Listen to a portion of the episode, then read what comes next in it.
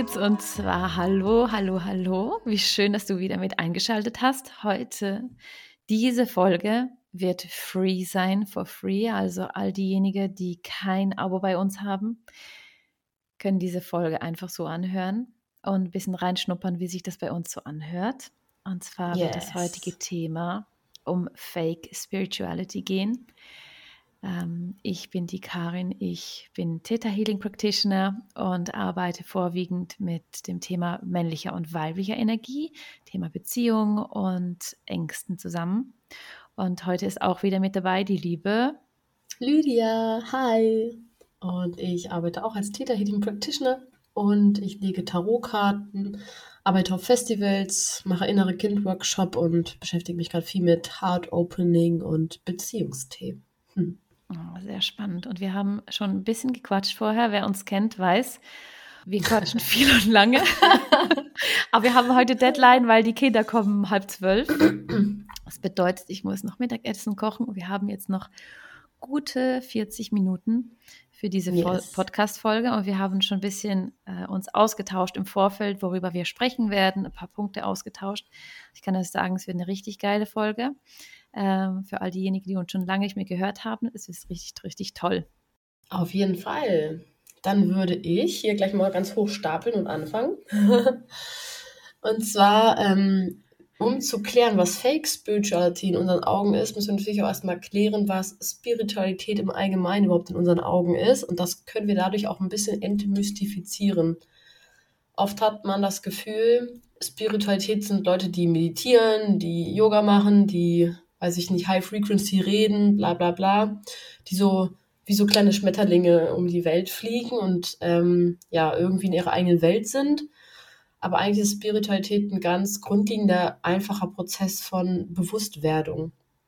Für mich bedeutet Spiritualität nichts anderes als Bewusstwerdung von allem. Also von den Licht- und Schattenseiten von allem. Das heißt auch in einem selber. Manchen Menschen sind eher ihre Lichtseiten bewusst, die wissen, was sie gut können, aber gucken ihre Schattenseiten nicht an, werfen die unter den Tisch. Andere wiederum haben gar keinen Selbstwert, die kennen nur ihre negativen Seiten, äh, oder auch nur einen Teil ihrer negativen Seiten, aber vergessen ihren Selbstwert, ihre guten Seiten, ihre Lichtseiten oder ihre eigene wahre Größe, trauen sich nichts zu. Und sich dem beiden bewusst zu sein, ist eben ein Bewusstwerdungsprozess, aber nicht nur bei sich selbst, sondern auch in Bezug zu allen anderen, in Bezug zur Welt, in Bezug zur Natur, zu den Tieren, zu dem Job, zur Bestimmung, zu anderen Menschen und eben auch, und das ist ein ganz wichtiger Punkt, in Beziehung zu der Energie, die manche Gott nennen, die andere äh, Universum nennen, Source, Quelle, ähm, Liebe, äh, Energie in uns. Also diese alles verbindende Energie, diese, die, diese, diese Seele, die in uns allen fließt, die durch uns durchfließt, die überall zu finden ist, diese Liebe, was auch immer. Also es ist egal, wie du es nennst und das sich dieser Energie bewusst zu werden und eine Beziehung mit dieser Energie aufzubauen. Das gehört auch zur Spiritualität. Und in diesem Ganzen eben bewusste Entscheidungen zu treffen. Also nicht einfach nur in Anführungszeichen spirituelle Dinge zu tun, wie zum Beispiel zu meditieren, vegan zu sein oder ähm, liebevoll und offen zu sein, sondern dich bewusst für etwas zu entscheiden. Du kannst dich auch bewusst dafür entscheiden, nicht zu meditieren und bewusst dafür entscheiden, nicht vegan zu sein, und trotzdem spirituell sein, weil du eine bewusste Entscheidung getroffen hast. Ja. Ja, voll. Also ich kann es nur so äh, unterschreiben, was äh, Lydia da gesagt hat. Ich finde auch, für mich ist Spiritualität, also wo ich in die spirituelle Welt so mich begeben habe oder mich dafür geöffnet habe vielmehr, weil ich bin ja schon immer in der spirituellen Welt gewesen.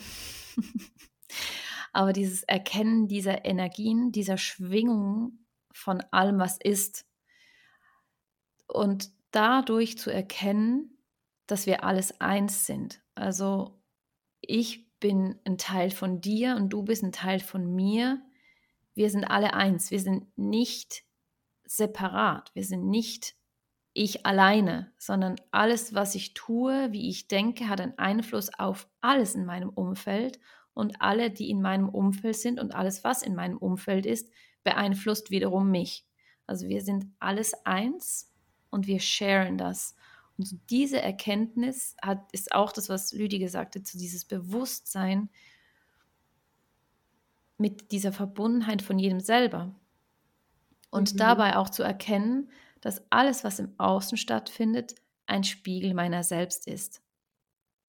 Und auch das ist für mich Spiritualität. Gewisse würden sagen, das ist vielleicht Persönlichkeitsentwicklung, aber für mich geht es auch in die Spiritualität rein, zu erkennen, wer bin ich eigentlich und zu erkennen, dass das, was im Außen ist, die Spiegelung ist, was in mir drin abgeht.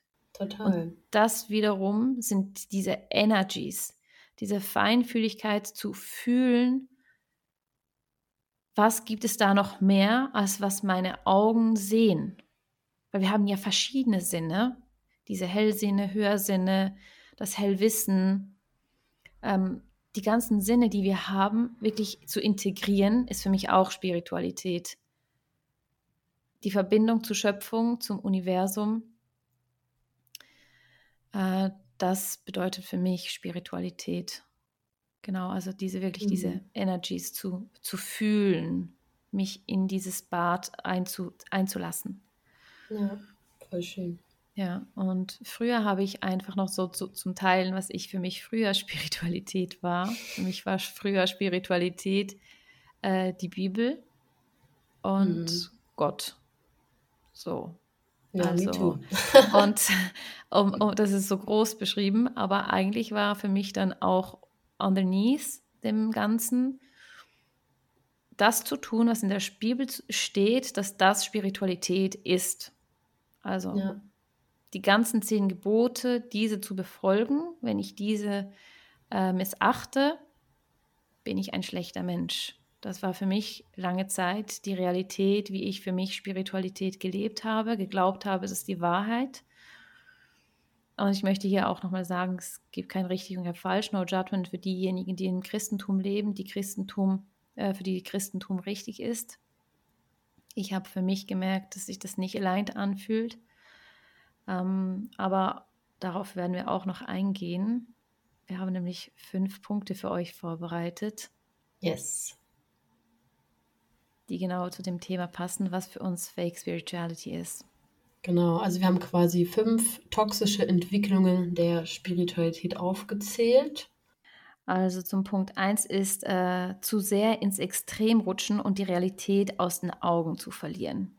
Ja. Also wirklich so auch diese, wie ich das so verstehe, entweder alles muss nur positiv sein oder alles ist nur so im Negativen.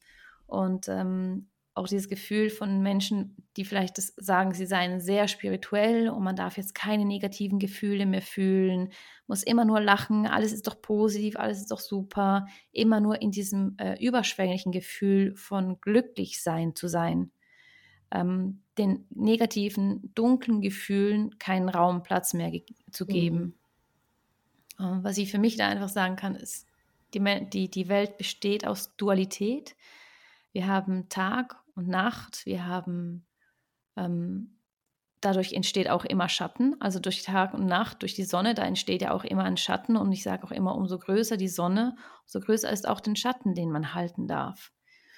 Yin und Yang, Ebbe und Flut, äh, männliche, weibliche Energie. Es gibt immer diese zwei Polaritäten vom Plus- und Negativpol, die sich anziehen oder eben abstoßen.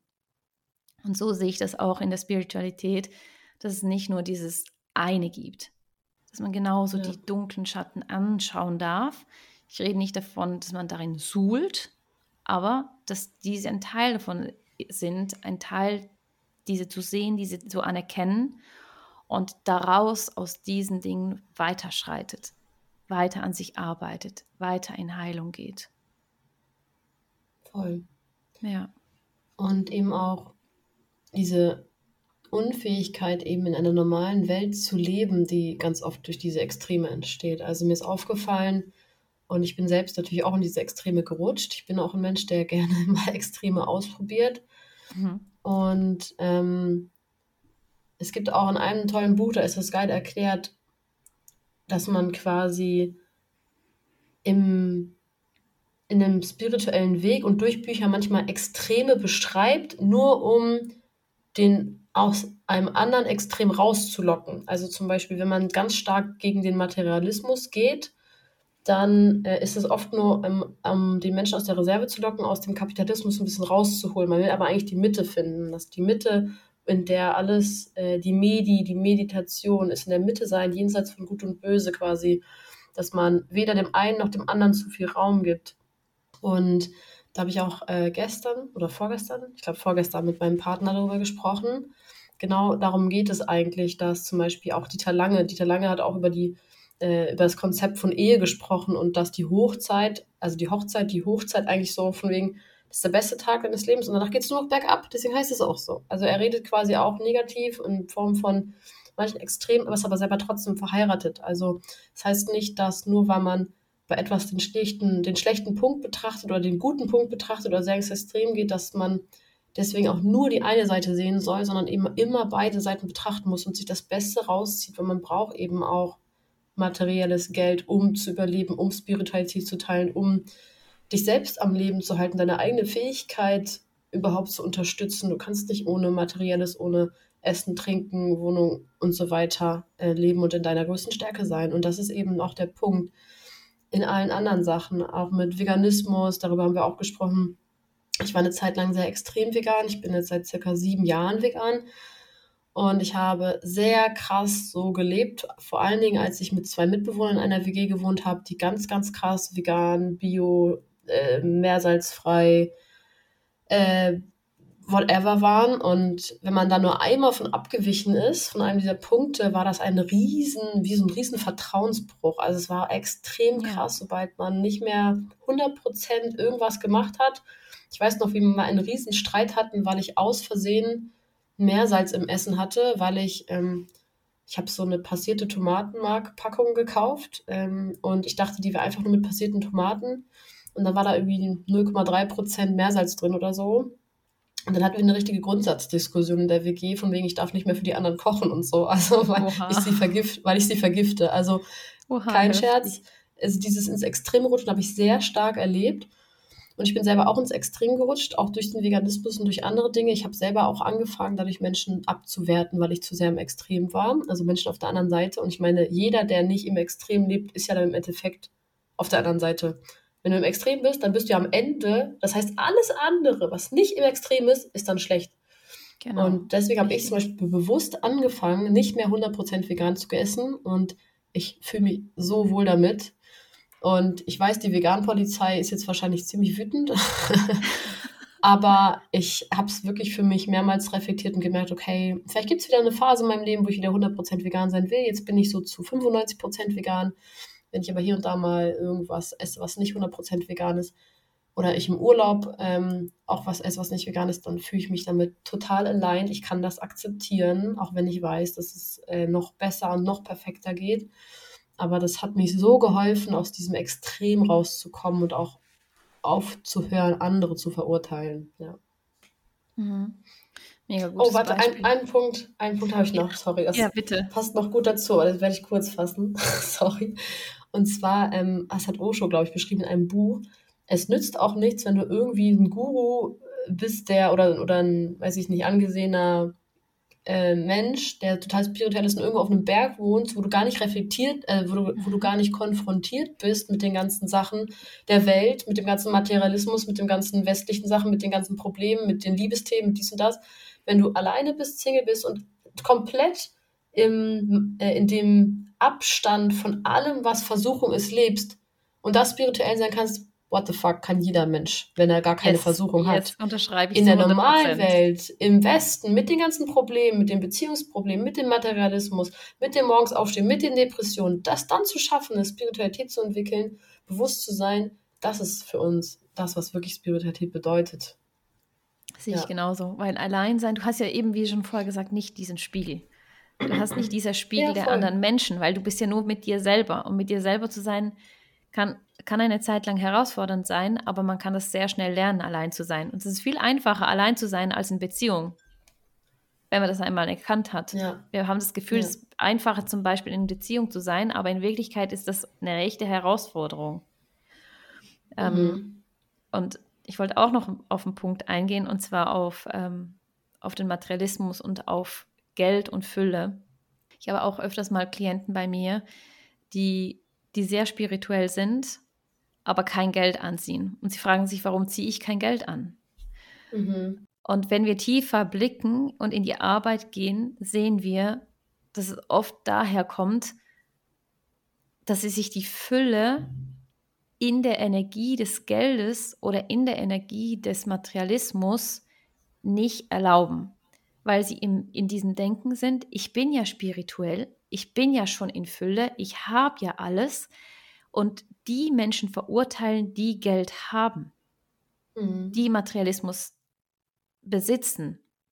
Also geht man eigentlich in die Verurteilung des anderen und wenn man in Verurteilung ist gegen etwas, dann zieht man das auch nicht an. Dann zieht man keine Fülle an Geld an und auch natürlich auch nicht an Materie.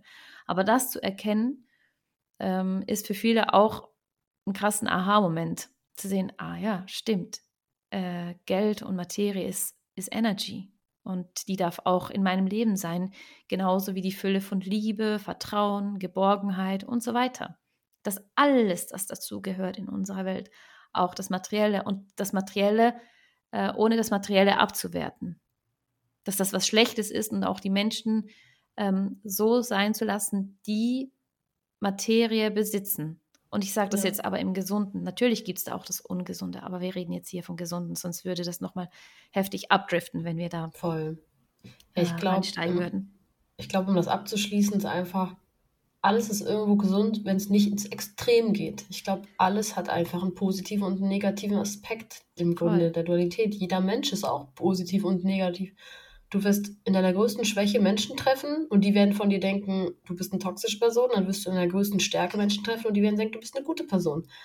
Aber eigentlich bist du beides. Und damit kann ja. man das, glaube ich, ganz gut abschließen. Und das, das bringt uns auch Dualität. zum nächsten. ja, genau. Das bringt uns eigentlich auch zum nächsten Punkt, der gut passt. Und zwar Punkt 2 der toxischen Entwicklung der Spiritualität ist, wenn wir Menschen nicht mehr so akzeptieren, wie sie sind, oder halt auch in ihren Schattenseiten und wenn wir uns dadurch besser fühlen als jemand anderes, weil wir an uns gearbeitet haben. Das ist ja. der größte Bullshit. Egal wie viel du an dir gearbeitet hast, du bist niemals besser als irgendjemand anderes. Und das kann sich für das Ego ein bisschen schwierig anfühlen. Es ist ja auch ein Ego-Tod, weil das Ego möchte ja überleben. Das Ego möchte denken, dass es irgendwo besser ist als alle anderen, weil das Ego lebt im Mangel. Das Ego denkt, ich muss überleben, weil nicht für alle ist genug Platz, genug Raum, genug Erde. Auch jetzt sind wir damit konfrontiert, ganz stark. Ja, diese Welt geht unter, wir werden alle nicht überleben, wir müssen gucken, müssen Raumschiff bauen, müssen dies und das und das. Die sind ganz, ganz krass geprägt auf den Mangel und eigentlich dürfen wir erkennen, dass niemand besser ist als jemand anders, sondern dass jeder einfach nur einen anderen Weg geht. Und ähm, als ich in meiner alten WG war, und ich habe meine WG-Mitbewohner sehr geliebt. Also ich habe wirklich eine ganz, ganz tiefe Liebe für die empfunden und die auch für mich. Aber die Schattenseiten wurden gar nicht mehr akzeptiert. Also sobald ich irgendwas gemacht hatte, was nicht in ihre Bild passte von ihrer, ihrem Weg der Spiritualität, äh, wurde ich direkt verurteilt und alle anderen im Umfeld auch. Und eigentlich war niemand mehr gut genug, ihnen das Wasser zu reichen. Also alle meine Freunde waren nicht gut genug und irgendwann war ich auch nicht mehr gut genug für sie. Und genauso habe ich auch angefangen, andere Menschen zu verurteilen. Ich habe euch komplett in dieses Bild auch, also ich habe tolle Sachen durch sie gelernt, aber ich bin auch sehr ins Extrem gerutscht, sehr hochnäsig geworden. Und äh, zum Beispiel habe ich einmal, also einmal, wo ich abgelehnt wurde, hier ein Beispiel. Ich habe einmal von äh, WMF ein Küchengerät gekauft, weil unser anderes Küchengerät irgendwie kaputt war und dann habe ich ein neues gekauft. Das davor war auch von WMF und ich habe das dann gekauft und dann kam ich nach Hause und ich dachte, ich habe hier gerade was investiert, was hochpreisiges, was ich alleine bezahlt habe für diese WG. Und auf der anderen Seite kamen einfach nur zwei richtig in, tief enttäuschte Gesichter, die meinten, ja, also ich weiß, du hast da jetzt was investiert, aber also das ist nicht gut, dass du WMF gekauft hast. Ich würde, also es wäre eigentlich besser, wenn du es zurückbringst. Und äh, wir finden es nicht gut, dass wir jetzt Teil davon sind in unserem Haushalt, dass wir das unterstützen ähm, dass wir jetzt so eine schlimme Organisation unterstützen. Und ich so, halt, stopp, was geht ja eigentlich ab? Das Gerät vorher war auch von WMF, das habt ihr ohne, dass es schlimmer benutzt. Nur weil ich das jetzt neu geholt habe, ist es jetzt schlecht. Und dann so, ja, du hättest es ja Gebrauch kaufen können. Ich so, gebraucht, okay, dann hat es jemand anders benutzt und jetzt von einer Person, bei der es nicht okay war, dass sie es hatte, weil sie es neu gekauft hat, ist es jetzt in unseren Haushalt gekommen, dann ist es okay, weil es gebraucht war. Also what the fuck? Also es waren solche Diskussionen, das waren solche ganz schlimmen Diskussionen, wo du wirklich eigentlich merkst, okay, ich habe dir eigentlich gerade Liebe gegeben, ich habe gerade investiert für eine, für die WG und vielleicht war es nicht die allerbeste und nachhaltigste Entscheidung, aber darum ging es ja gar nicht. Es ging ja gerade darum, dass ich Liebe gegeben habe. Und dafür wollte ich eigentlich anerkannt werden, auch in diesem Tun. Und dann hätte man sagen können, hey, wow, danke, dass du das gekauft hast. Finden wir richtig toll. Ähm, aber nächstes Mal würden wir uns wohler fühlen, wenn du zum Beispiel von der und der Marke was kaufst. Das wäre ein ganz anderes Gespräch gewesen, aber es war die ganze Zeit so in diese Richtung. Und genauso habe auch ich angefangen, dass ich Menschen verurteilt habe, dass ich dachte, auch wenn die Person sich besser ernähren würde, dann wäre sie auch nicht so dick oder dann würde sie, oh, also yes. ich bin da auch komplett reingerutscht oder dann würde sie sich besser fühlen. Wenn jemand zu mir kam und ein Problem hat, habe ich immer erstmal gesagt, werd erstmal vegan, bevor wir weitersprechen. Also, weißt du, weil das ja aber, weil es ja auch, da ist ja auch irgendwo die Wahrheit drin, ne? Also das ist ja das Ding, alle Argumente, mit denen Menschen argumentieren, besitzen immer einen Funken Wahrheit. Und ähm, auch da steckt ja irgendwo die Wahrheit drin, dass Veganismus erstmal ganz, ganz, bei ganz, ganz vielen Sachen hilft, aber trotzdem alle anderen Punkte auch betrachtet werden müssen. Und ich habe mich auch irgendwann besser gefühlt als andere Personen und war äh, in einem Ego drinne. Obwohl ich eigentlich dachte, ich habe Ego verloren, war ich viel mehr ego behaftet als vorher. Äh, ja. Und gleichzeitig dachte ich, ich bin voll spirituell.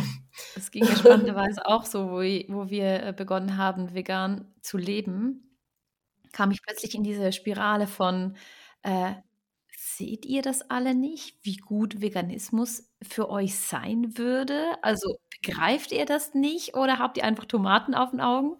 Ähm, das war auch so krasses Ego, der krasse Ego-Trip, wie du das beschreibst, äh, bis ich dann erkannt habe, also ich war dann auch so in diesem, bisschen so in diesem Korrekturmodus, ne? Wenn, wenn mit jemand anderem, äh, diesen Belehr-Modus, dass, dass sie gesagt hat, ja, das, deshalb ist es besser, deshalb ist es besser, überleg doch mal auch vegan zu werden.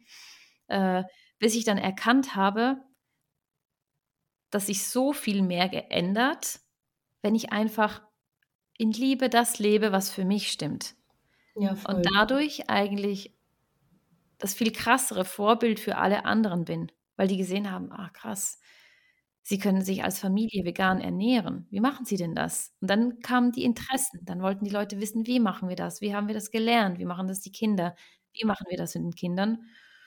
Aber auch da wieder von diesem, von diesem Trip runterzukommen, das ist auch so in der Spiritualität, wenn mal, also wenn man in dieser Bubble drin ist, von äh, auch von dieser Spiritualität, kann es halt auch gefährlich sein, dass man das zu überhängt und das Gefühl hat, alle müssen jetzt in diese in dieses Gefühl und ja. so nur das ist richtig, wie sich Spiritualität anfühlt für einen.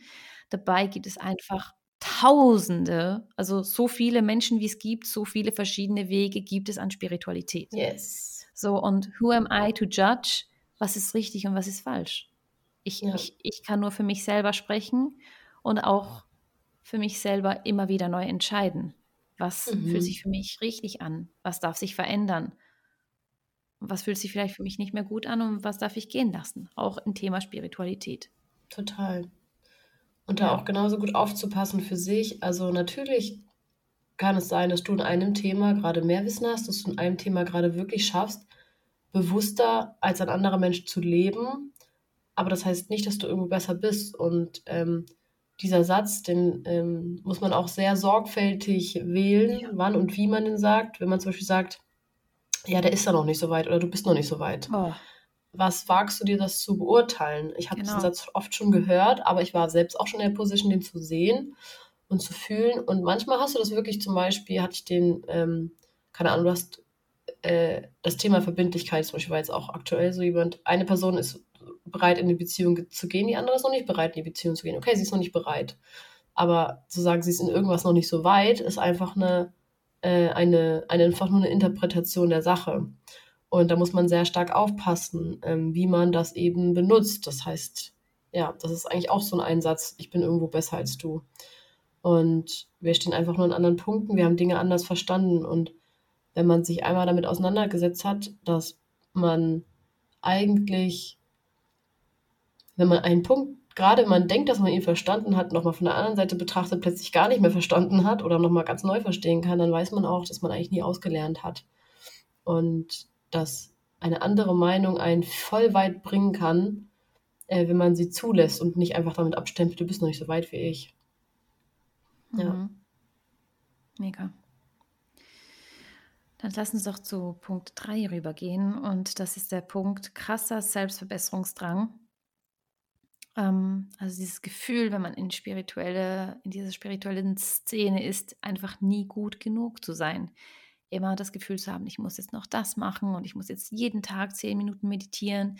Ich muss jetzt eben immer vegan mich ernähren und alles komplett richtig machen. Wenn ich das und das tue, dann wird meine Spiritualität kann es gar nicht mehr aussprechen, meine Spiritualität noch tiefer, noch ausgeprägter und so weiter und so weiter. Also auch wieder dieser Standpunkt von Mangel. Äh, und da ins Wissen zu kommen, wir sind immer komplett genau so und wo wir sind, ist es genau richtig. Wir sind wertvoll mit all dem, was wir haben und sind genau an dem Punkt, wo wir sein sollen, ohne im Mangel zu sein. Also das, wie, wie du vorhin schon gesagt hast, es gibt nicht einen Mensch, der ist besser oder der ist schlechter. Das gibt es nicht. Ja, also auch diese Angst vor, diese Angst vor Fallen, also diese Angst vorm Fallen.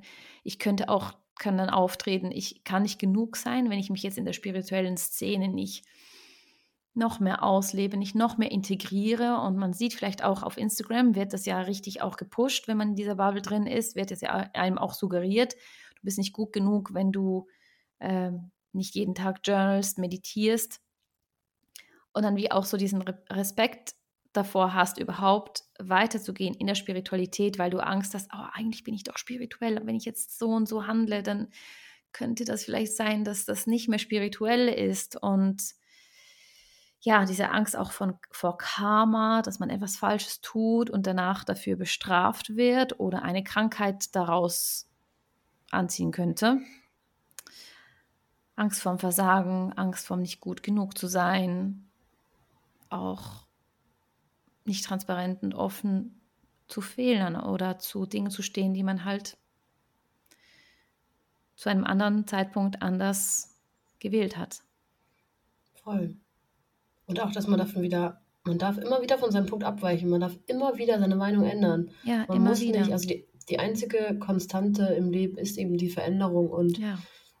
wenn du dir vornimmst, ich muss jetzt jeden Tag oder ich möchte jetzt jeden Tag Yoga machen und du schaffst es einen Tag nicht und du dich dann dafür verurteilst, dass du es einen Tag nicht geschafft hast oder sogar zwei Tage oder du hast jetzt doch mal Käse gegessen, obwohl du vegan bist, wenn du dich dafür verurteilst, dann hörst du auf, in Liebe zu sein, weil du wieder dich selbst weniger akzeptierst und dadurch auch wieder andere weniger akzeptierst. Und diese äh, in Anführungszeichen Dunkelheit, in der ich akzeptierst, das ist ja nicht mal nur Dunkelheit, nur wenn man das einen Tag nicht geschafft hat. Und ich habe ganz oft das gehabt, dass ich mir vorgenommen habe, jeden Tag das zu machen oder dies oder das. Und ich hatte einen ganz krassen Wachstumsprozess im letzten Jahr, wo ich damit aufgehört habe, mir etwas täglich vorzunehmen. Ich habe einfach nur gesagt, Generell möchte ich gerne Yoga machen. Generell möchte ich sehr gerne Buch lesen. Generell möchte ich gerne Sport machen. Und generell möchte ich gerne an Retreats teilnehmen und meditieren. Aber ich mache nichts mehr davon jeden Tag. Gar nichts davon. Auch mein 6-Minuten-Tagebuch, das mache ich dann mal wieder 60 Tage am Stück, dann, dann mal wieder eine Woche nicht. Manchmal mache ich es zwei Wochen, dann drei Tage nicht. Manchmal mache ich es jeden Tag. Es ist ganz unterschiedlich, wie, äh, sich das ausübt. Und ich habe, erst habe ich alles immer im Extrem versucht und habe ständig, bin ich wieder an meine Grenzen gekommen und bin immer wieder in die Enttäuschung gekommen. Ich hatte immer wieder Angst zu versagen. Ich hatte immer wieder Angst, dass es nicht genug ist äh, und dass ich das alles nicht schaffen kann. Und jetzt habe ich es aber geschafft, einen ganz anderen Weg zu gehen, indem ich einfach mich, gar, mich, gar, mich zu gar nichts mehr gezwungen habe. Und plötzlich habe ich es geschafft, alles einzeln zu integrieren. Es kam so ein ganz schleichender Prozess von, jetzt lese ich wieder viermal die Woche Buch ungefähr. Ich gehe ein bis zweimal die Woche oder vielleicht auch dreimal die Woche zum Sport, mit Yoga auch ein bisschen dazu. Ich schreibe mein Sechs-Minuten-Tagebuch so oft es geht, aber nicht immer. Ich beantworte meine Chats bei WhatsApp, ich mache dies. Ich versuche alles irgendwie unter einen Hut zu kriegen, aber indem ich mich jeden Tag neu entscheide, was ist heute dran? Was möchte ich heute? Was schaffe ich heute? Was tut mir heute gut? Und nicht mehr aus einem, ich muss das heute tun. Manchmal meditiere ich jeden Tag, manchmal meditiere ich drei Wochen gar nicht. Scheißegal. Und es ist nicht für jeden der beste Ansatz. Andere wollen gerne diese Regelmäßigkeit da drin haben und das ist auch voll okay. Aber für mich war es ein ganz krasser Weg der Heilung, mir nichts mehr vornehmen zu müssen, sondern es nur noch dann zu machen, wenn es sich für mich gerade richtig anfühlt und mein Body, Geist und alles damit aligned ist und nicht, weil ich denke, dass die Gesellschaft oder die Spiritualität das von mir erwartet oder ich das selbst von mir erwarte. Ja, ja ich finde das so schön als Beispiel, auch ein Kind da zu nehmen, also ein kleines Kind, ne? Kinder sind die, ich finde, Kinder sind die, für mich die spirituellsten Wesen, die es gibt, weil die, die sind einfach, ne? Also die leben das, was sie, was ihnen gerade passt. Die sind komplett ehrlich, die sind aufrichtig, äh, die leben in den Tag und die sind im Jetzt. Die sind nicht in der Vergangenheit, die sind nicht in der Zukunft. Das könnte morgen in einem Jahr passieren oder was war vor vier, fünf Wochen, sondern die leben im Jetzt. Und das immer wieder, das sehe ich auch immer bei, wieder bei meinen Kindern, wie die Spiritualität leben. Und das ist, die meditieren ja auch nicht jeden Tag, die journalen auch nicht. Und dennoch ja. sind sie komplett spirituell. Also wir sind alle spirituell. Wir sind alle spirituell. Ja. Es gibt nicht ein mehr oder ein weniger. Wir sind spirituelle Wesen, die hier auf der Erde in Erfahrung sind, Experience erleben wollen. Ja. Total. Mega gut. Willst du unseren nächsten Punkt? Ja, magst du da gleich einsteigen? Das ist mein Lieblingspunkt. Schön ein bisschen judgen. Nee, aber. Bisschen ähm, judgen. in den Lester-Modus kommen und sich darin zu akzeptieren, auch okay. Nee, aber der nächste Punkt ist ein, tatsächlich ein sehr wichtiger Punkt für mich. Und zwar ist mir das ganz, ganz stark aufgefallen in den letzten drei Jahren dass Spiritualität, so wie sie ähm, einfach ist, mit ihrer alles akzeptierenden Liebe, die dahinter steckt, auch ein ganz krasser Nährboden ist für narzisstische, passiv-aggressive oder manipulative Menschen oder alle anderen möglichen Sachen. Denn man schafft es durch Spiritualität genau immer die richtigen Worte für sich zu finden, gerade wenn man eben stark im Manipulativen ist um eine Verhaltensweise, die eigentlich ungesund ist oder toxisch oder beleidigend oder aggressiv anderen gegenüber auszuüben und dafür aber eine gute Begründung zu finden. Also man kann sehr gut andere Menschen manipulieren, dahingehend, dass man sie eigentlich verletzt, aber daran ja gar nicht schuld ist, weil man nicht verantwortlich ist für ihre Gefühle und so weiter und so fort. Und man schafft es quasi mit, mit sehr klugen, tollen Aussagen, die an sich richtig und wahr sind, äh, Menschen dazu zu bringen, ähm, dass sie nicht über das Verhalten judgen. Und ich will euch ein paar Beispiele an die Hand geben, damit man versteht, was ich damit meine. Ich muss nochmal auf meine, äh, meine alten Mitbewohner eingehen. Und auch wie sie gesagt, ähm, ich sage nicht, dass das irgendwie schlechte Menschen sind oder dass diese Menschen irgendwie fake oder sonst was sind, sondern einfach nur, dass sie für mich einen Weg der Spiritualität hatten, der zu sehr im Extrem war und der eben Raum für eben auch diese narzisstischen Züge hatte.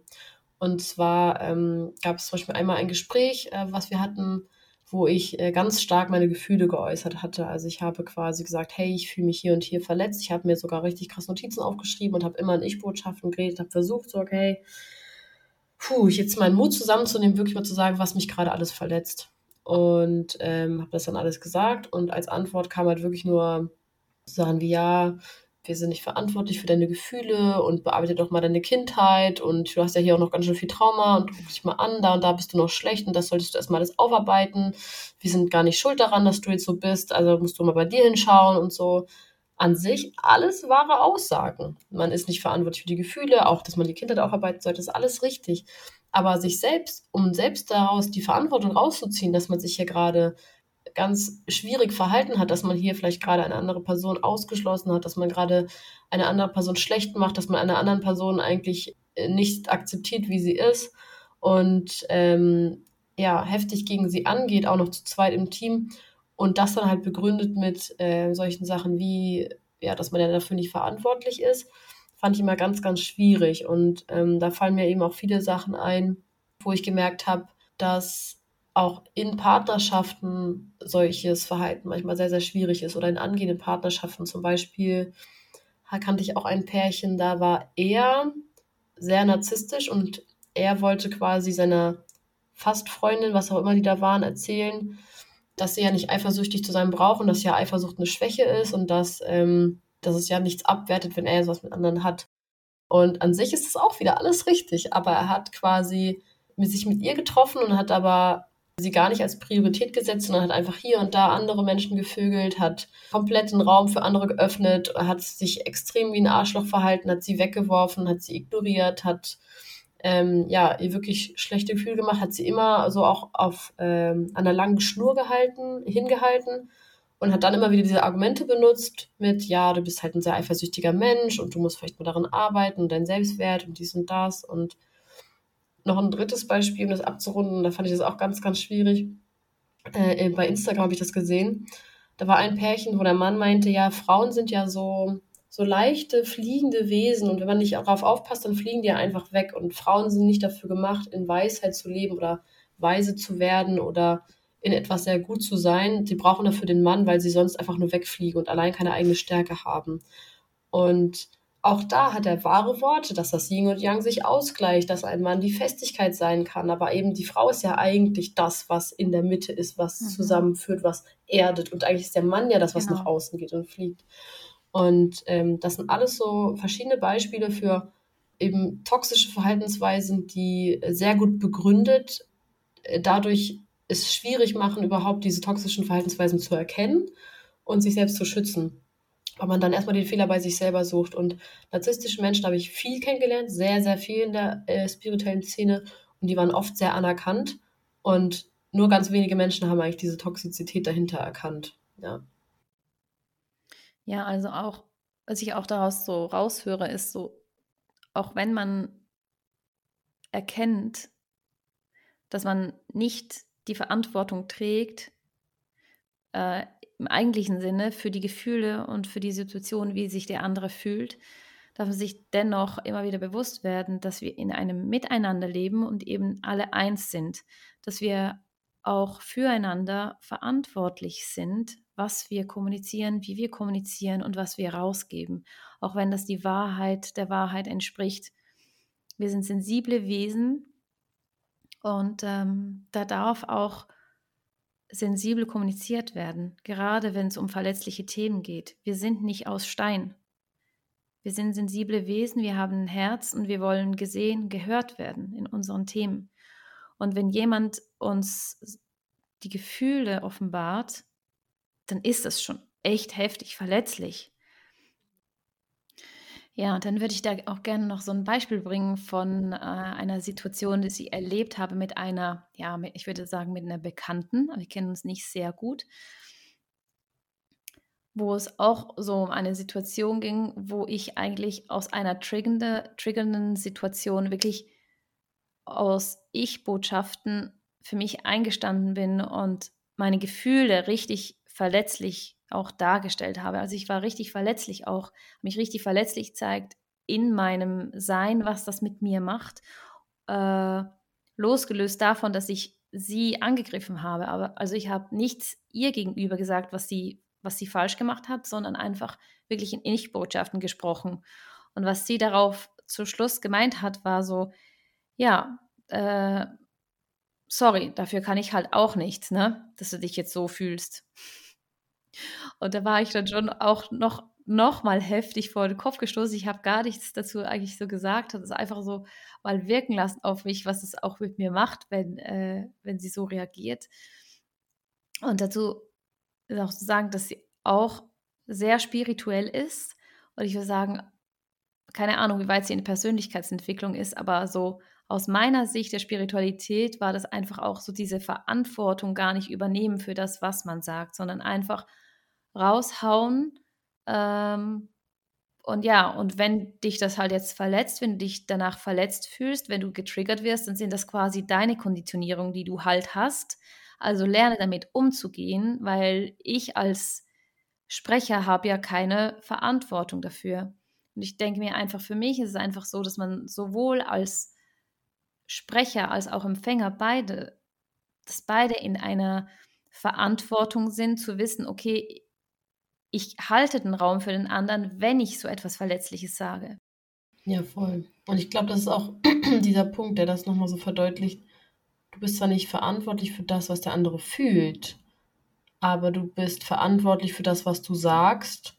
Und du darfst dir auch darüber bewusst sein, dass du eben ein Auslöser trotzdem dieser Gefühle sein kannst. Du löst es aus, du bist zwar nicht in der Verantwortung, der andere muss mit diesen Gefühlen leben, aber wenn du dir bewusst bist, dass du ein Auslöser sein kannst und dir bewusst bist, dass du etwas sagst, was das auslösen kann und dass du in der Verantwortung bist, äh, deine Worte sanft zu wählen, dann ist es stark, wenn du sagst, ich nehme Verantwortung ein dafür, dass du dich jetzt so fühlst, weil ich weiß, dass ich der Auslöser war. Ja. Und dann eben zu sagen, okay, ich habe keine Verantwortung für das, wie du dich jetzt fühlst, ist eben, obwohl es ein spiritueller, wahrer Satz ist, in dem Kontext einfach nur eine Schwäche, weil man in dem Moment sagt, nö, ist mir scheißegal, dass es bei dir das ausgelöst hat, ich bin dafür eh nicht verantwortlich.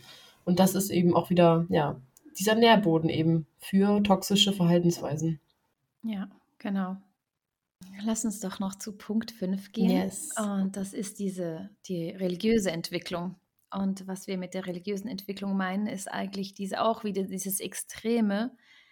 Äh, ich war früher im Christentum. Ich wurde im Christentum als, als Christin erzogen. Und äh, wir haben ja so viele Kriege auf der Welt durch Religion, auch innerhalb der Religion. Das ist Total wirklich so, so heftig. Also ich kann auch mal ein Beispiel bringen von einer sehr guten Freundin von mir, die ist Christin und die hat, äh, war viele, viele Jahre mit ihrer Familie in einer Gemeinde und war da sehr aktiv in dieser Gemeinde immer. Und da war so ein Punkt für sie, wo sie plötzlich gespürt hat, irgendwie diese Gemeinde hat ihr nicht mehr das gegeben, was, was sie sich gewünscht hätte. Und sie hat sich mit ihrer Familie entschieden, äh, die Gemeinde zu wechseln. Das bedeutet ja nicht, dass sie den Glauben wechselt, die, lediglich sie hat eine andere Gemeinde gewechselt, also eine, eine andere Kirche. Und was da passierte, also sie da erzählte über die Menschen, die bei ihr in der alten Gemeinde waren, das war so interessant, weil das waren damals ja auch gute Freunde von ihr, aber die haben tatsächlich, so wie sie das erzählt hat, die Straßenseite gewechselt, nur weil sie die Gemeinde gewechselt hat. Voll schlimm, ja. Die haben nicht mehr mit ihr gesprochen. Die haben, sie gesagt, ich, ich habe sie in der Stadt begegnet, ich wollte die grüßen, weil das waren ja auch Freunde damals in, der, in dieser, wir waren, sie waren ja auch nicht irgendwie verstritten. Nichtsdestotrotz haben die einfach die Straßenseite gewechselt. Die wollten nicht mehr mit ihr in Kontakt Mhm. treten. Und als sie mir das so erzählt hat, denke ich mir so, aber Leute, das ist doch die glau gleiche Glaubensgemeinschaft. Lass uns doch das glauben, wofür wir leben. Jeder soll in dem Glauben sein, wo er sich wohlfühlt. Mhm. Ich glaube, mein Glaube, mein Gott, das, was ich an Schöpfung und glaub, Gott glaube, ist einfach pure Liebe. Und egal, welche andere Religion anders lebt, wenn die sich darin wohlfühlen und darin aufgehen und ihr, ihr Zuhause finden, dann ist doch das Schönste, was es gibt für diejenigen. Für mich ist der Christentum nichts. Für mich sind andere Glaubenrichtungen, fühlen sich für mich nicht allein an. Aber das heißt nicht, dass ich diese abwerte oder dass die nicht richtig sind. Das ist so, so heftig, also dass wir uns immer noch wegen unserer Glaubens fertig machen. Oder auch, ich weiß nicht, ob du das kennst, vielleicht kennst du das auch. Äh, ich mag mich erinnern, meine Familie, die waren ja alle eben reformiert Christen, reformierte Mhm. Christen. Und da war ganz krass von meinen Großeltern den, der Impuls, da es ist eigentlich nur erlaubt, wieder einen evangelischen Christen in die Familie zu bringen, zu Ja, heiraten. voll. Weil ich mag mich an einen Onkel erinnern, der hat eine Katholikin geheiratet. Und das ging überhaupt nicht. Also die war schon, die haben die gar nicht Mhm. gekannt, die war schon unten durch, nur weil sie äh, Total. Katholikin war. Was soll das? Ja, genau, das ist das, was wir so als toxisch empfinden in der Heftig. Spiritualität, wenn sich die Spiritualität dahingehend plötzlich auch so entwickelt, dass es nur den einen Weg gibt für manche Menschen und sagen, du musst so mit diesen Regeln an das Universum, Gott, was auch immer glauben. Du musst vegan sein, du musst nachhaltig sein, du musst das, du musst dies, du musst so Ja. sein, du musst meditieren und wenn du das nicht machst und wenn du so bist, dann geht das nicht und du musst polygam sein oder du musst monogam sein, was auch immer. Sobald es eine Einschränkung gibt, die jemanden einschränkt im Glauben, ist es keine Spiritualität mehr in unserem Sinne. Also für uns ist Spiritualität etwas, was komplett frei ist, wo jeder Mensch selber entscheiden darf, wie er glaubt und wie er leben möchte. Und natürlich möchten wir, dass jeder Mensch entscheidet, ich möchte so leben, dass es niemand anderen einschränkt oder verletzt. Aber selbst wenn es so ist, dann ist das trotzdem die freie Entscheidung. Und das ist eigentlich das, was wir unter Spiritualität verstehen, akzeptiere eben alles. Und ich habe das, so bin ich aufgewachsen, auch so wie du, Karin, mit der Religion. Sehr streng christlich, mit wir tragen sonntags, also die Frauen, die Frauen tragen sonntags ihr äh, Kopftuch beim Beten. Die Frauen müssen lange Röcke tragen, dürfen sich nicht schminken, dürfen ihre Haare nicht schneiden. Ähm, sie wir durften allgemein keine Freundschaften mit anderen, mit anderen Kindern haben, es sei denn, die waren auch genau gleich christlich. Auch da eben, wenn es Katholiken sind oder Jesus Freaks oder Baptisten, dann wurde es auch nicht gern gesehen. Wenn es Hausgemeinden waren, auch nicht. Also eigentlich durftest du nur aus der gleichen Gemeinde und aus den gleichen Gemeinschaften. Also bei uns gab es zum Beispiel die alte und die neue Versammlung. Mhm. Wir waren die neue Versammlung und die neue Versammlung ist schon sehr streng, eben mit auch kein Sex vor der Ehe, keine Freundschaft mit der Welt, Haare nicht schneiden. Ähm, also vor allen Dingen für Frauen gab es viele Regeln. Männer sind irgendwie ja immer freier in Religion. Auch das fand ich schon immer als Kind völlig bescheuert. Und deswegen habe ich mich schon immer als Frau, ich habe so richtig dagegen rebelliert, weil ich meinte, ich werde mich keinem Mann unterordnen. Was soll die Scheiße? Also ich habe wirklich als Kind schon gesagt, wieso? Und meine ganzen Geschwister und meine äh, Mutter und alle so, ja, doch, das ist doch toll. Und wenn ich da unterordnen kannst und der Mann kann für dich sorgen und dies und das. Ich so, nein, ich will unabhängig sein, ich will für mich selber mhm. sorgen, ich will das alles selbst entscheiden und ich will mich niemandem unterordnen. Und habe da richtig gegen rebelliert und werde doch jetzt nicht in der Schule der Loser sein, der keine Freunde hat, nur damit ich dann angeblich für Gott gefalle. Und ich habe gesagt, wenn Gott wirklich jeden liebt und wenn Jesus für mich am Kreuz gestorben ist, für meine ganzen Sünde und für meinen ganzen Shit, dann liebt er mich auch, wenn ich glücklich bin und Freundschaften habe und meine Haare schneide und eine Jeans trage anstatt einen Rock und kein Kopftuch trage und mich schminke. Und äh, wenn ich äh, frei lebe und das mache, was ich liebe, dann liebt er mich. Und so bin ich tatsächlich auch rausgekommen aus dieser Religion, weil ich das nie akzeptieren wollte, dass nur das eine richtig ist. Auch wenn meine Oma mich damals angerufen hat, dann hat sie gesagt, wenn ich jetzt zum Beispiel meinte, ja, ich war gerade auf einem Festival mit Freunden und sie so, ja, mit Freunden oder Freundinnen. Also die, für die war das sogar schon schrecklich, wenn du überhaupt nur mit einem Mann sprichst oder ihn anschaust oder anguckst. Sobald du in der Pubertät bist, wird auch auf christlichen Freizeiten Mann, Frau direkt voneinander getrennt. Ach echt? Und dann denke ich mir, wie willst du denn einen christlichen Mann finden, der genau das glaubt, gleiche glaubt wie du, wenn aus Angst, dass man ja bloß irgendwie füreinander plötzlich erst was empfinden könnte, aus der Angst heraus alles getrennt wird, was irgendwie zusammenführt. Also das war so dermaßen eingeschränkt. Man hat so riesige Angst gehabt, riesige Angst vor Sex, riesige Angst vor Freundschaften, riesige Angst vor dem Teufel, riesige Angst vor der Hölle. Auch heute kriege ich manchmal noch Nachrichten bei Instagram oder so von religiösen, ich will gar nicht sagen religiöse Fanatiker, weil so schlimm ist es eigentlich nicht. Die sind einfach nur sehr streng gläubige Menschen, die einfach Angst haben, dass ich in die Hölle komme und deswegen alles, was ich nicht kenne, als Teufelszeug äh, abstempeln. Genauso wie wenn ich Tarotkarten lege, dann heißt es auch, das ist Hexenzeug, Teufelszeug und ich, ja, es ist Hexenzeug, aber Hexen sind tolle Menschen, es sind einfach ja. kluge Frauen, die ähm, der Welt Wissen äh, bringen und die äh, mit Energien arbeiten und die einfach Wege gefunden haben, Traumata zu heilen und die Menschen ja. zu heilen. Und das ist ähm, was ganz anderes als äh, es ist vermarktet wird von der Religion. Bei der Religion ist alles, was man nicht kennt, Hexer, also teuflische Hexerei. Und ähm, wenn das eben den Weg in die Spiritualität findet und man in der Spiritualität, und so war das eben auch bei meinen alten Mitbewohnern zum Beispiel, dass es diese Einschränkungen gab und wenn du das nicht erfüllt hast, dann warst du für die nicht gut genug. Und ähm, tatsächlich hatte ich auch mich mit einer Freundin unterhalten, jetzt ähm, am Wochenende, die auch diese beiden Leute kannte und ähm, die war auch mit dem befreundet. Und das Letzte, was zu ihr gesagt wurde, bevor sie nicht mehr befreundet war, war, ich dachte eigentlich, du bist auf dem richtigen Weg, aber jetzt habe ich erkannt, dass du eigentlich nicht auf dem richtigen Weg bist, dass du ja eigentlich doch nur, ähm, ja, doch noch sehr schwach bist und weit weg von dem, was wir glauben und so. Also, wow. das, Echt und da habe ich dann gemerkt, okay, ne? das ist wirklich für mich toxische Spiritualität.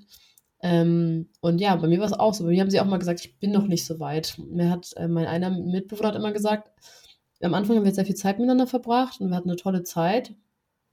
Und irgendwann, als ich ihn gefragt habe, warum wir nicht mehr miteinander zusammen was machen, mal was unternehmen, spazieren oder so, meinte er, ja, ich meine Zeit ist besser investiert, wenn ich sie in mich investiere, als wenn ich mit dir Zeit verbringe, weil du bringst mich nicht weiter. Das waren seine Worte. Und ja, für mich ein, also für mich war das äh, die krasseste narzisstische Erfahrung, die ich gemacht habe, jemals mit einem Menschen, dieser Mensch. Aber das habe ich erst im Nachhinein erkannt, äh, weil ich gar nicht wusste, was ist überhaupt Narzissmus und wie wirkt sich das aus. Und erst danach habe ich mich damit angefangen zu beschäftigen, habe erst im Nachhinein erkannt, wow, krass, wie gut er diese diese narzisstische Ader, die ja jeder von uns trägt, aber die bei ihm sehr stark ausgeprägt war, eben versteckt durch Spiritualität. Und viele andere haben es erkannt, aber ich war so drin in dieser Bubble, ich habe es nicht erkannt. Verstehe ich aber auch voll. Verstehe ich auch voll. Vor allem diese narzisstischen, narzisstischen Verhalten. Die haben ja auch Wege entwickelt, sich gut zu tarnen. Ne? Also die mhm. offenbaren das ja nicht direkt. Ja. Und die haben wirklich Strategien gefunden, um das auch zu vertuschen und dass man das erst später oder zuerst an sich zweifelt, bevor man eigentlich erkannt, es liegt gar nicht an mir. Ne? Aber das nochmal zurückzugreifen auf die, die Spiritualität und die Religion, wirklich dieses Wertefreie, also das ist ja eigentlich auch, was im Christentum steht, vor Gott sind alle gleich. Ja. Und das würde ich mir halt einfach auch wirklich wünschen, dass das auch von allen Religionen so gelebt wird dass Total. vor Gott alle gleich sind und dass wir nichts leisten müssen, ja, um geliebt zu werden ja. von Gott, von Schöpfung, vom Universum, von Allah, von wem auch immer, von welchen Göttern auch immer, sondern äh, dass wir so geliebt sind, wie wir sind. Weil wenn wir ja, wenn wir als Baby auf die Welt kommen, sind wir einfach nur. Wir kommen mit, klar kommen wir mit einem Package, aber wir müssen nichts leisten. Wir sind und wir werden geliebt für das, was wir sind. Wir sind schon als so wie wir kommen, wertvoll. Wir müssen nicht noch das und dies und jenes und noch mehr erreichen, mhm. sondern dass du erkennen, hey, ich bin genauso wertvoll, wie ich bin, mit all meinem Licht, mit all meinen Schatten, ja. mit all dem, was mich umgibt, bin ich genau richtig, wo ich jetzt im Moment bin. Ich muss nicht noch mehr sein. Ja. Ja. Ja, und genau das habe ich auch als Kind schon verstanden irgendwo und ich habe damit meine Familie konfrontiert. Ich sage, was denn, wenn ein Kind stirbt? Wenn ein ja. Kind stirbt, kommt es dann auch in die Hölle, nur weil es noch nicht in Jesus kommt? Nee, Kinder kommen sowieso in den Himmel. Ich sage, es macht doch gar keinen Sinn. Ja. Kinder kommen in den Himmel, aber sobald sie selbst entscheiden können, ab wann passiert das? Ist das individuell? Gibt es ein Alter? So ab 14 kommst du in die Hölle, äh, weil du ab da entscheiden musst? Oder für mich hat das, war das alles nicht rund. Die ganzen Argumente, die fand ich so dumm. Und deswegen konnte ich daran auch irgendwie nicht so ganz festhalten. Ich habe meinen eigenen Weg gewählt. Und so mit 21, 22 ungefähr, ich weiß nicht mehr genau, wie alt ich war, da hatte ich eine ähm, Affäre mit einem äh, Freund von mir, also mittlerweile ist es einfach ein guter Freund. Und wir haben so ein halbes Jahr uns sehr, sehr intensiv gesehen, gedatet. Und der hatte auch so, also ein sehr hohes IQ, war hochbegabt. Und deswegen hatten wir sehr gute Gespräche, sehr tiefgründige Gespräche. Und der hat halt auch gesagt, naja, guck mal, alle Religionen äh, sind irgendwo frauenfeindlich. Ähm, sogar der Buddhismus extrem ausgelebt. Ähm, ist ja so, dass du im ich weiß nicht, ich glaube im Hinduismus ist das so, im Hinduismus oder irgendwo musst du erstmal wiedergeboren werden und kannst erst als Mann die Erleuchtung finden. Also wenn du eine Frau bist, dann musst du erstmal so lange beten. Ja, ja, das schreibt, das schreibt Osho in seinen Büchern, dass du, ich weiß nicht, ob es Hinduismus oder extremer Buddhismus oder irgendeine, auf jeden Fall irgendeine so ähm, ja, indisch geprägte Glaubensrichtung und Dort ist es so, da musst du erstmal so lange beten und so eine gute Frau sein, damit du endlich als Mann wiedergeboren wirst und dann hast du erst die Chance überhaupt auf Erlösung und auf, also ganz krass frauenfeindlich. Und das finde ich so heftig und das war tatsächlich der Satz, als mir das erklärt wurde, wo ich von einem Moment auf den anderen so schnips dachte, scheiße, das haben sich alles Menschen ausgedacht. Also das war mein Awakening. Das war mein, das war eigentlich meine Bekehrung andersrum. Also ich bin quasi christlich aufgewachsen, deswegen habe ich das nie in Frage gestellt. Ich war, bin christlich quasi auf die Welt gekommen, so ungefähr, weil ich einfach so erzogen wurde, sehr streng. Habe mich aber nie drin wohlgefühlt, habe mich immer eingeschränkt gefühlt, fand die ganzen Regeln kacke. Und jetzt, äh, und dann, dann bin ich mit 22 wie so aufgewacht, wirklich durch diesen einen Satz, der mir so klar gemacht hat, okay, die Religionen sind alle frauenfeindlich, warum, warum bin ich überhaupt drinne? Und dann habe ich halt ans Universum geglaubt, dachte, dass es zwei verschiedene Sachen sind. Und Jahre später erst habe ich verstanden, dass Spiritualität exakt das Gleiche ist. Wir glauben alle an das Gleiche. Jede Religion glaubt an genau das Gleiche. Jede Spiritualität glaubt an genau das Gleiche. Sogar jeder Atheist, glaube ich, glaubt ja. an genau das Gleiche. Nur würde der Atheist niemals das Wort Gott benutzen. Nee. Er würde aber vielleicht sagen, ich glaube an Freundschaft, ich glaube an Liebe oder was oder auch an immer. Energien. Genau, oder an Energien. Scheiß drauf. An ja. was auch immer du glaubst. Wir glauben alle an das Gleiche. Und das, ähm, wenn man das erstmal verstanden hat, dann kann man auch jeden in seinem Glauben lassen. Mhm. Wenn du Muslima bist und du möchtest ein Kopftuch tragen, auch voll okay. Ja. Und was auch eine schöne Entwicklung ist, jetzt zum Beispiel, wo ich ähm, meinen freien Glauben gefunden habe, finde ich den Gedanken, sich unterzuordnen, gar nicht mehr schlimm, weil ich ihn jetzt anders verstehe.